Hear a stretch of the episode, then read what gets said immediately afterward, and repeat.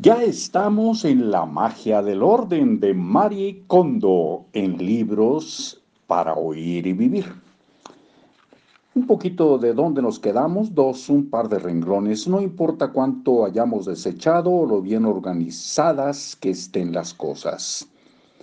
Entonces, ¿cómo puedes adquirir la mentalidad eh, correcta? Solo hay una manera y paradójicamente es adquiriendo la técnica correcta.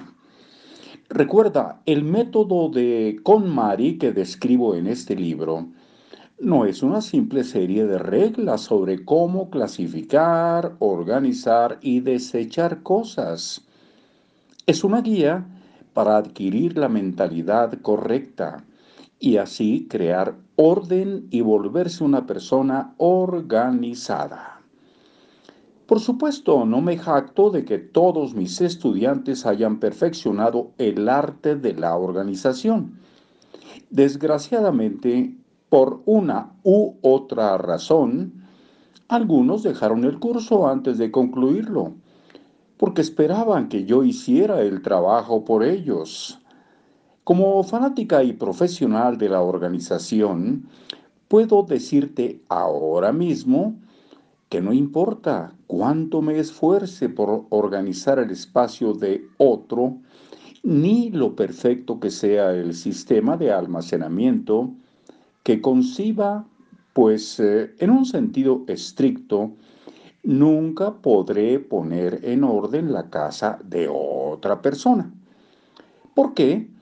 Porque la conciencia y la perspectiva de una persona sobre su propio estilo de vida es mucho más importante que cualquier habilidad para clasificar, almacenar o lo que sea.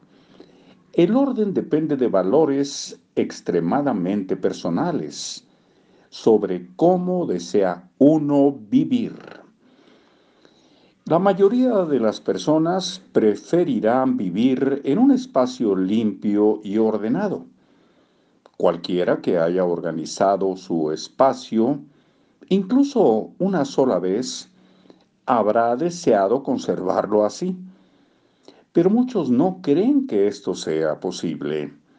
Prueban varias maneras de organizar solo para descubrir que regresan a la normalidad. Esto lo pone entre comillas, la normalidad. Sin embargo, estoy absolutamente convencida de que todos podemos conservar nuestro espacio en orden. Para hacerlo, es esencial que revalúes tus hábitos y suposiciones acerca de la organización. Eso suena a demasiado trabajo, pero no te preocupes. Para cuando termines de leer este libro estarás listo y dispuesto. La gente suele decirme, soy desorganizado por naturaleza, no puedo hacerlo. O no, no tengo tiempo. Pero lo caótico no se hereda ni se relaciona con la falta de tiempo. Tiene mucho que ver con la acumulación de ideas equivocadas sobre la organización, tales como, abre comillas, es mejor ordenar una habitación a la vez, cierra comillas, vuelve a abrir es mejor hacer un poco cada día, cierra comillas, o vuelve a abrir. El almacenamiento debe seguir el plan de circulación y cierra comillas. En Japón la gente cree que da buena suerte limpiar tu habitación y mantener tu baño reluciente. Pero si tu casa está desordenada, el efecto de limpiar la taza del inodoro será limitado.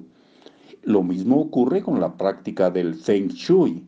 Solo cuando pones tu casa en orden es cuando tus muebles y la decoración adquieren vida. Hasta aquí por hoy.